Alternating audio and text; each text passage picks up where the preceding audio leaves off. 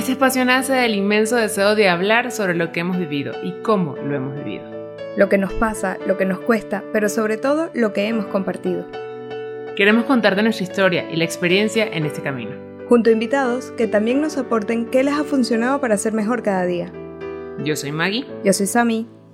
Dos amigas que desde distintos continentes siempre tenemos algo para hablar. Te invitamos a ser parte de nuestra historia. Hola, gracias a todos nuevamente por estar aquí con nosotros. Yo soy Sami. Yo soy Maggie, gracias por estar aquí. Estamos muy contentas, la verdad, de, del recibimiento que ha tenido el podcast. Nos ha sorprendido gratamente. Mucha gente nos ha escrito y nos encanta eso. Sí. De verdad que, que nos digan lo que piensan, sus opiniones, hasta sus experiencias. Esa parte, de verdad, la valoro muchísimo, la valoramos y la guardamos como un tesoro, porque cada uno es distinto. Eso me encanta. Y cada quien que nos escriba por donde quiera, por DM, en comentarios, o sea, estamos súper abiertas a, responderles. Y, y, pues sí, esa es la idea al final, que nos escriban y que logremos también nosotras compartir con ustedes de, no solo que ustedes nos escuchen, sino nosotras también poder recibir de ustedes. Así es. Entonces, hoy vamos a hablar un tema muy bueno, muy en común tuyo y mío. Sí.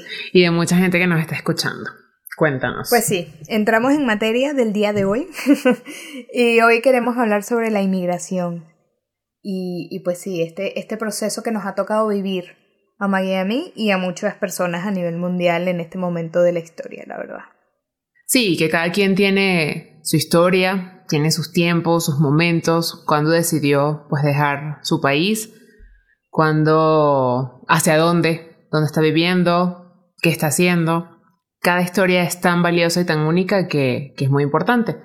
Y para nosotras, pues por ser venezolanas, más aún de contar lo, que ha sido pues esta, esta decisión, pues que ha estado empujada, pues como todo el mundo sabe, por un tema y una situación socioeconómica, política que, que vive nuestro país.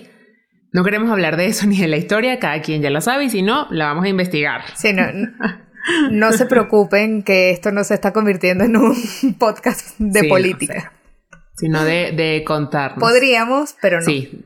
Porque bueno, el tema nos apasiona la verdad bastante, pero, pero no es el momento ni, ni el lugar. Exacto. No es para lo que hemos creado este espacio, pero sí, obviamente les invitamos a siempre estar informados de, de lo que está pasando en, en, otros países. Y lo que queremos contarles es lo que ha sido la experiencia para nosotros y sobre todo lo que hemos aprendido y que si nos escuchas, tú que también migraste, o alguien que no y quiere saber lo que ha vivido la gente allá, pues también. O esa persona que, es de otro país y, ha recibido a, extranjeros, creo que para todos nos puede funcionar el, saber la historia de los demás y, y la carga también que trae este hermoso paso que viene desde una decisión llena de mucha dificultad, ¿verdad? Creo que en general lo podría decir así, pero sobre todo que cada, cada historia vale y, cada situación también. Entonces, ¿qué nos quieres contar, Sammy? Porque Sammy tiene más tiempo que yo, entonces tiene que empezar ella. bueno, pues sí, ya ustedes saben que, que bueno, estoy en, en, Madrid desde hace cinco años y medio. Y, y bueno, yo, para hacer el cuento corto, básicamente decidirme de Venezuela porque llegó un momento en el que me di cuenta que, que yo quería formar una familia y que lamentándolo mucho en el, en el lugar donde estaba no lo iba a conseguir. Y, y bueno, fue cuando me tocó replantearme, como les comentamos en el episodio pasado sobre cómo a veces cambia el plan, pues ese fue un, gran giro que, que dieron mis planes. Y bueno, yo, yo era de las guerreras que decía que nunca me iba a ir de Venezuela porque amo profundamente Venezuela. Luché muchísimo, sigo luchando, aportando, aunque sea poco desde, desde aquí, lo que puedo. Y, y, bueno, llegó un punto en el que me di cuenta de que yo realmente no podía tener una familia como me gustaría en Venezuela, no solo por tema económico, sino por muchos temas que, que cada quien yo creo que es algo muy personal y yo en lo personal no lo veía. Y fue cuando decidí salir no tenía muy claro a dónde ni nada, porque creo que es todo bastante complicado al principio, no sabes dónde irte, cómo irte, mm, no sé, o sea, de verdad que es muy complicado y al final te vas como, te va guiando a medida de que, de que vas como investigando y también depende del, del objetivo que tengas. Me encanta demasiado Sammy su, su claridad, por qué, para qué, y yo así de... No, yo me fui porque ya no, no, iba a conocer a nadie, bye, vámonos. el, el que no consigo a nadie, todo el mundo se está yendo del país, auxilio, me quiero casar. Les digo la verdad, o sea, mi decisión fue así, venía basada como en eso, en que ya no voy a conocer a nadie y ahora. Maggie era la del muelle del San Blas. Literal, entonces fue como, escuchas a mí, yo, qué linda, qué profunda, y yo, mm, no voy a conocer a nadie, adiós. es que bueno, hay que poner en contexto de que realmente, o sea, el nivel de migración de Venezuela es intenso. Hay mucha, mucha gente que se ha ido al punto de que yo tengo de verdad como más de 40 primos fuera de Venezuela, mi familia es muy grande y, la mayoría está fuera. Es muy triste. Sí, es muy fuerte.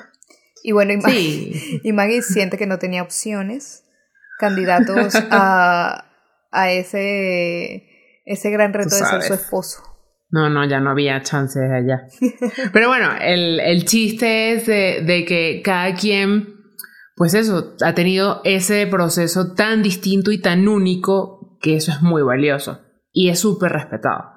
Entonces yo creo que, que nunca nos podemos como preguntarle al que no se ha ido, es como por qué sigues allá o al que se fue porque te fuiste, sino que las razones, las condiciones es tan único. Entonces eso sí, sí, totalmente. Sí les queremos invitar a, a respetarlos, a tanta gente como dices a mí que tenemos afuera, tantos amigos regados en el mundo que ojalá que cuando pase esta cuarentena y este virus tengas la oportunidad de ir a visitarlos y, saludar y conocer lugares maravillosos, que creo que eso es lo bueno también de, estar fuera, pero, pero que jamás puedes juzgar la, vida de alguien. Entonces, sí es muy importante esa parte. Sí, totalmente. Yo creo que no solo valorar em, la decisión de cada quien, yo pienso que valiente el que se queda, valiente el que se va. Lo escuché una vez y se me quedó grabado y lo creo que es así. Sino también eh, respetar muchísimo como los tiempos de cada quien y las maneras de cada quien, porque siento que a veces podemos caer en, en el egoísmo de criticar al otro por la manera en la que hace algo o cómo se comporta. Eh, obviamente no estoy hablando de, de ciertas personas que, que, salen de lo moralmente correcto, porque eso en ningún lado será aceptado. Siempre tenemos que ser respetuosos y, y, y seguir las leyes de, de, cada país. Pero estoy hablando más de las formas en las que cada quien vive sus duelos, vive su, su manera de cambiar la vida, desde los acentos hasta los, las maneras, las comidas, o sea, cada quien hace lo que puede y se adapta como puede, pero yo creo que lo que intentamos rescatar aquí es que a pesar de que a cada uno nos toca empezar de cero, dar este paso al vacío, como decía, lo importante es no perder lo esencial. Así es dices eso y me acuerdo de allá la gente que me escribió de Maggie, estás hablando súper mexicana, no sé qué, y yo, al principio, ya una vez que volví a Venezuela y me dijeron así, eso me dolió así horrible, y yo que, ay, estoy dejando mi país. ya no, cero, me encanta que me lo digan. Y creo que eso viene de, de la experiencia que he tenido y, y de que cuando estás en el corazón en un lugar, pues bueno, esto se ve reflejado en eso. Y dos, hablo muchísimo por teléfono en mi trabajo y tenía que hablar más lento para que la gente me entendiera. Entonces, pues bueno. es parte. y al final porque se va haciendo parte de ti. Exactamente. Yo, bueno, yo es que no sé, yo he vivido en muchos sitios y, y tengo, bueno, creo yo, no sé, la verdad es que esto es lo que yo creo, que tengo un acento, un acento neutro. Ya la vamos a contratar Pero... ¿Qué dijiste? Así vamos a contratar en Telemundo. Sí, me puedes contratar más. Muy bien. Y bueno, este es lo que queremos pues compartir. Ese salto al vacío que dice Sammy, pues creo que sí es algo que podemos tener todos en común, que por más que sea la historia de cada quien, la, la situación de cada quien, o sea, de verdad que en mi caso, pues yo eso, yo me había dispuesto a que yo me iba, si me iba con una visa, y a mí se me dio, o sea, con una visa, con un lugar que me recibieran donde vivir, que eso de verdad aquí lo agradezco muchísimo porque me recibieron por tres días y me quedé hasta el día que me casé. y, que eso es único y es, algo que nunca vas a poder pagar porque es solamente agradecer. Y esto es porque siempre va, el hecho de meter tu vida en dos maletas e irte es como, ¿y ahora qué más va a pasar? Y es soltar, o sea, ese proceso de volver a empezar, es soltar muchas de las cosas que traías en tu día a día, en tu estructura, en tu forma de hacer las cosas, y de repente, plop, se te desbarata y es como, ok, ahora es a reconstruir una nueva. Pero ese proceso, uno, tarda lo que pueda tardar en cada persona. Dos, la aceptación de querer hacerlo. Y tres, el volver a empezar. Ahí es el volver a empezar. El volver a empezar no es cuando llegas. Porque en mi caso, cuando llegué, tú eras bellísimo, era turista. Uh, vamos, ven, Maggie, vente, prueba, sube, baja el tequila. No, no, no, vámonos, todo. y de repente es como, ok, ahora este es mi día a día. Me cae el 20, como dirían aquí mis queridísimos. Y tú dices, ¿y ahora qué hago? Y en ese momento, yo, por ejemplo, viví una lucha de, no, no, no, pero es que yo hago las cosas así y yo soy así y esto es así. Cuando aquí el tierra a tierra te dice, vaya, esto es otra cosa.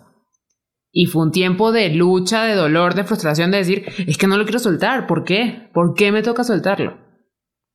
Entonces, eso es muy impresionante porque cada quien lo va viviendo distinto. Sí.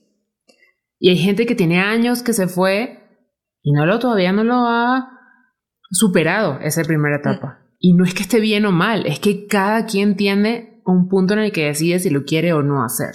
Entonces, creo que eso es algo muy importante cuando escuchas la historia de otra persona o cuando ves las actuaciones de otra persona, decir por qué esta persona actúa así, por qué es así. O cuando te dice no quiero vivir aquí, me quiero ir. Sí, porque es que yo creo que al final nadie está exento de esta fase. Y yo creo que, que es muy importante que lo sepan entender, así como tú lo dices, de que no hay un, un, un estimado de tiempo. O sea, no hay, no es que alguien que tiene cinco años y habla como hable significa que está en cierto punto. O sea, no, no hay manera de que realmente eh, nosotros nos pudiésemos sentar aquí y decirle, sí, esta es la manera en la que se vive, porque yo lo viví así y así me funcionó.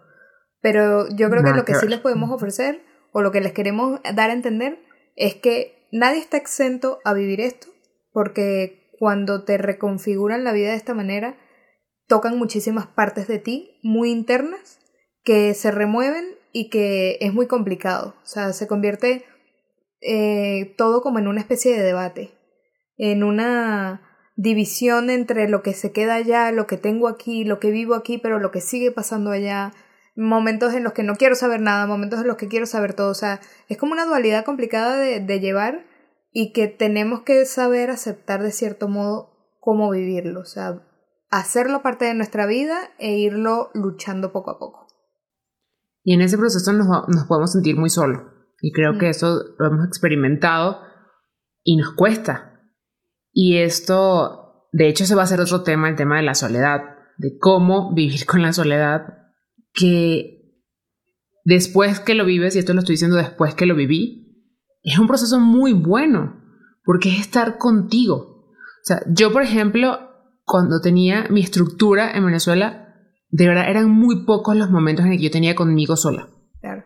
Porque ni siquiera el ir a hacer ejercicio, porque lo hacías con gente, todo. O sea, tenías una sí puedo decir que era mi momento, me salud, exacto, pero era con gente y era hablar y era la música y tal. Y allí cuando dices, es que, o sea, apenas ya conozco gente, la gente es lo máximo aquí, de verdad que a mí la gente me abrió las puertas del día uno, pero una cosa es que te abren las puertas y otra cosa es que sean tus amigos, que se conviertan en tus amigos. Y eso pues es un proceso. Y de verdad que ya lo dije en la vez anterior, o sea, gracias a Dios, de verdad tengo muchos amigos y me encanta tener amigos. Y cuando llegas y dices, y ahora, o sea, con quién sales o, con, o a quién buscas o con quién hablas, que capaz está igual que tú, o sea, como tú estabas igual que yo en tu situación. Entonces, ese momento de soledad, de verdad que a mí me enseñó muchísimo a saber estar conmigo.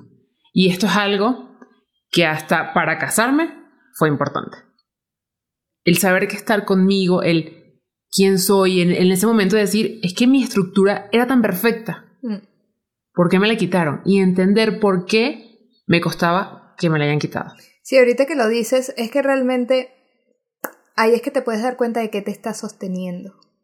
Si te está sosteniendo una estructura, una rutina, unos horarios, una zona de confort, o te sostienes en eso que realmente eres.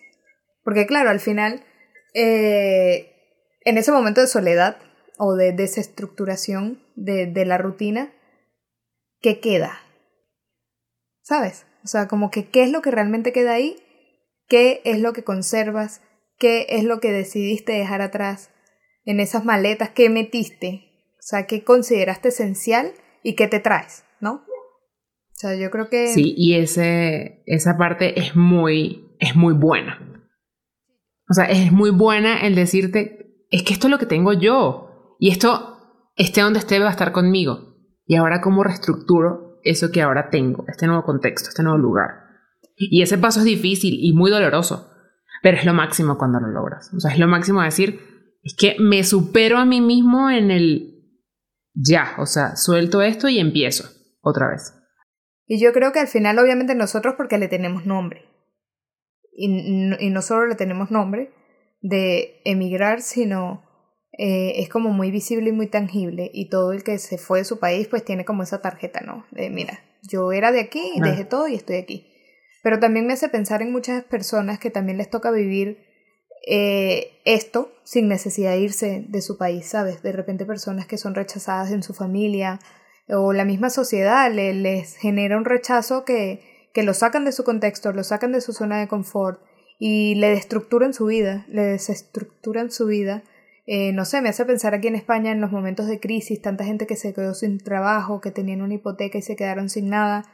Mm, me hace reflexionar bastante en el sentido de que esta situación no solo aplica a, emigrantes que salen de su país, sino a toda persona que ha sido obligada, por así decirlo, por las circunstancias de, de salirse de ahí o por decisiones propias, porque también hay que asumir un poco el, el, cómo usamos nuestra libertad y qué decisiones decidimos tomar en nuestra vida y obviamente las consecuencias que trae cada una.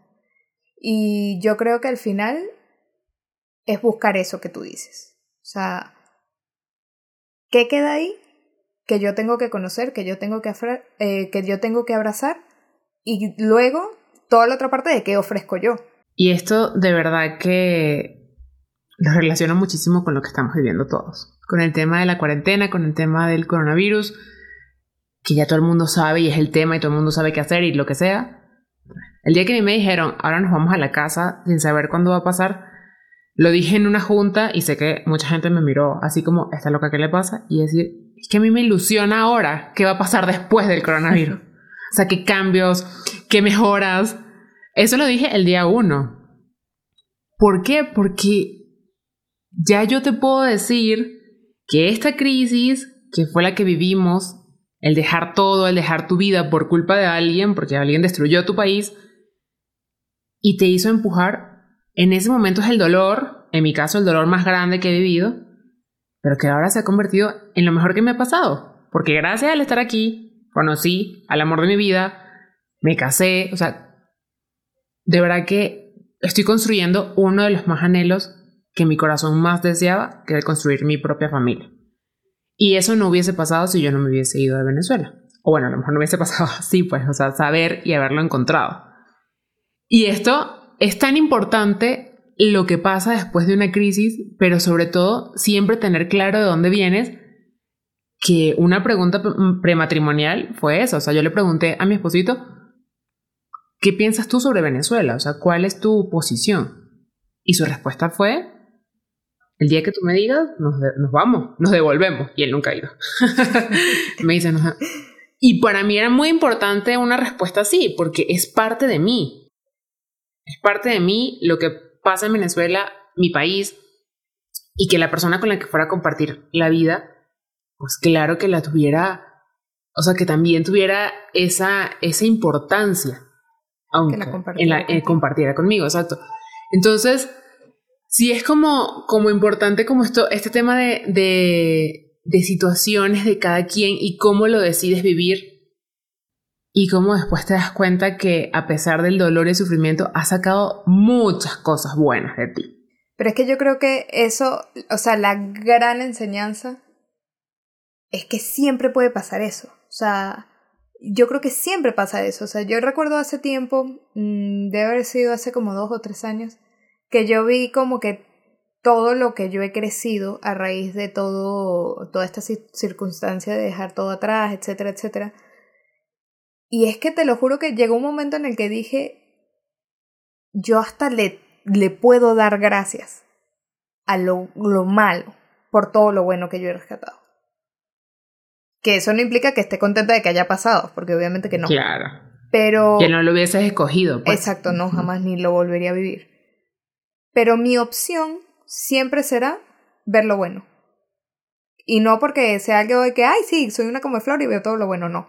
Sino porque realmente yo he descubierto, he descubierto por mi experiencia, o sea, porque al final, obviamente que no es fácil, no es fácil dejar todo lo que uno tiene allá, sobre todo hay momentos muy difíciles que, que son de mucho sufrimiento, cuando hay un enfermo, cuando fallece alguien, un ser querido, y tú no, no puedes estar ahí con esa persona, darle ese abrazo que cuánto desearías eh, darle, no sé, la distancia, que no veo a mi hermano hace muchísimo tiempo, que juntos mi familia entera no ha estado desde hace más de cuatro años, o sea, al final son esas cosas que, que duelen, duelen muy profundamente, pero que al mismo tiempo te hacen muy fuerte. Te hacen fuerte, te hacen seguir adelante y te hacen a ir, te obligan incluso a buscar lo bueno en las cosas. Porque solo así puedes rescatar, ¿sabes? Puedes rescatar la situación y, y como que darle la vuelta a la tortilla, por así decirlo. Sí, y puedes hacer un poco más fácil tu proceso de aceptación. Totalmente. Que no es lo mismo que resignación. O sea, hay que tener eso claro y eso lo, lo iremos hablando. Pero aceptar eso que estás viviendo, de verdad, es como que te limpia la mirada y dices, ahora que quiero ver me ha impresionado muchísimo la gente que he encontrado en este camino, que me ha acompañado y como te digo, desde la persona que me ayudó a estar, a estar aquí, la que me buscó en el aeropuerto, la que me abrió las puertas de su casa, donde trabajaba, donde trabajo hoy en día, o sea, como que todo eso incluye gente. Y por eso es el chiste del acento y dónde está, o sea, mi gente, por ejemplo, en mi caso es full mexicano, o sea, es toda la gente mexicana que tengo a mi alrededor y me encanta. Y lo que más me encanta es cuando ellos ponen en alto que yo soy de Venezuela. Cuando tienen el deseo de cuándo vamos a Venezuela. Y ahí es donde yo digo, lo estoy haciendo bien. Porque yo no estoy ocultando, ni quiero ocultar esto. Claro, y yo creo que al final, eh, como lo decíamos cuando yo escribía el post que escribimos de, de dónde vienes, de que es muy importante conocer tu historia y abrazarla. Y nunca negarla, porque somos lo que somos hoy por lo que hicimos ayer. O sea, eso, aunque lo que hicimos ayer fue malo, fue horrible y todo lo que quieras, lo que pasó ayer es lo que me trae a mí hoy. O sea, es así de básico. No puedo estar aquí sin haber vivido el día de ayer. O sea, es una continuidad. Y en parte, obviamente, nosotras somos mega venezolanas y amamos con locura Venezuela.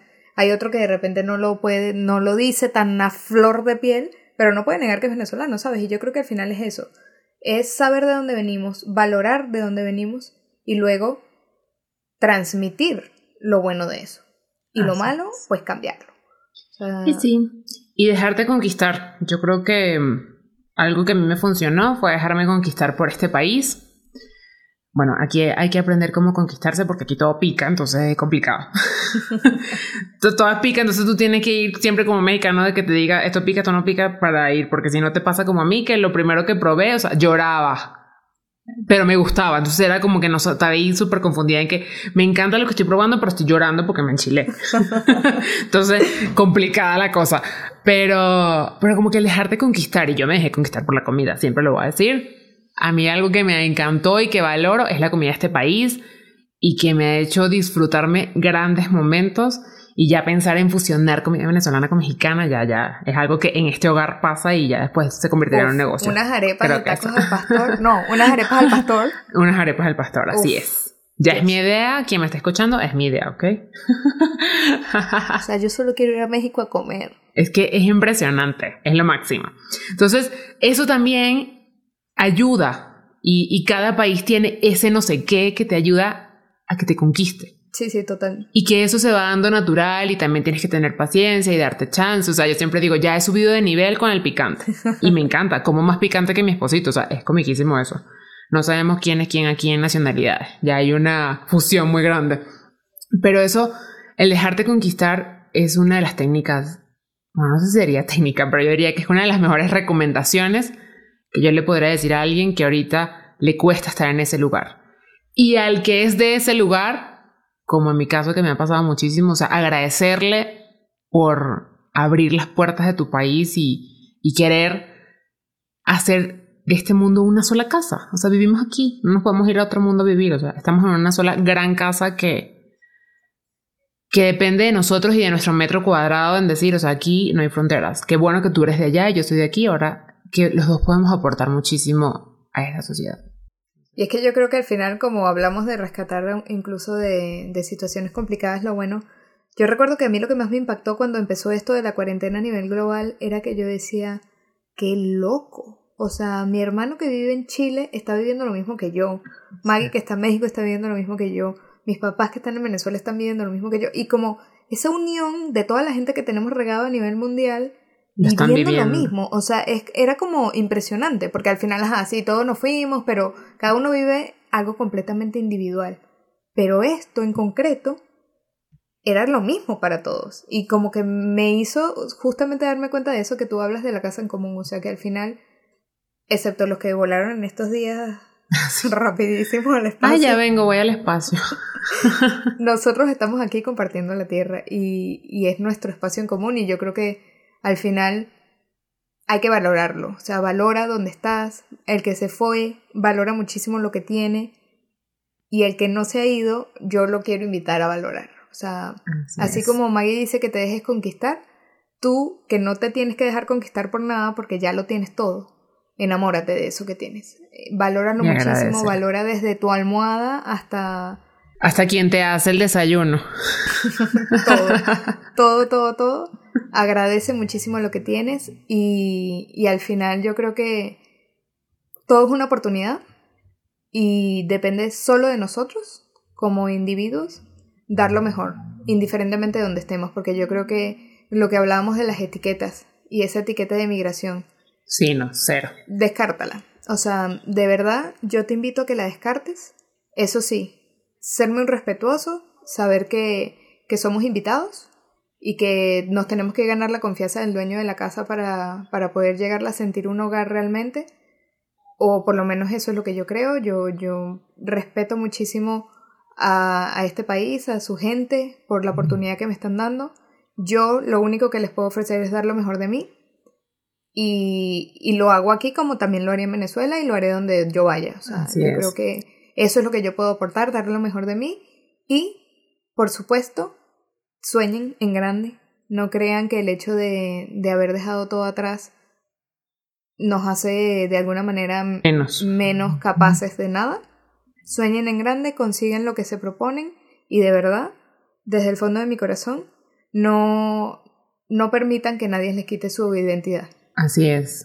Porfa, que nadie deje de ser lo que es. Totalmente. Eso es un sello. Es lo que, es lo que nos permite vivir todo desde, desde una perspectiva que no parezca el fin del mundo. Así es. Y qué bueno, pues muchas gracias, gracias por, por llegar hasta aquí, por escucharnos y cuéntenos su, su, experiencia a los que han migrado, cómo ha sido lo que han vivido, qué ha sido lo, lo que les ha costado, sobre todo qué les ha gustado, qué han aprendido y, y a los que no lo han hecho o a los que viven en ese país y han recibido gente, también cuéntenos qué tal les ha parecido como la experiencia y y el hecho de también tener y valorar y que alguien pues decida irse a tu país, qué emoción. Entonces, de verdad que muchas gracias y aquí seguimos. Muchísimas gracias, ya saben, agradezcan, valoren y bueno, y como dicen en nuestra tierra, para atrás ni para coger impulso. Siempre hacia adelante, siempre con la, la frente bien en alto. Por favor. Y sabiendo quiénes somos, a dónde vayamos. Muchísimas gracias. Gracias. Arroba algo para hablar en Instagram Recuerden seguirnos, siempre estamos compartiendo contenido por ahí. Y bueno, esperamos sus comentarios. Muchísimas gracias. Gracias. Hasta luego.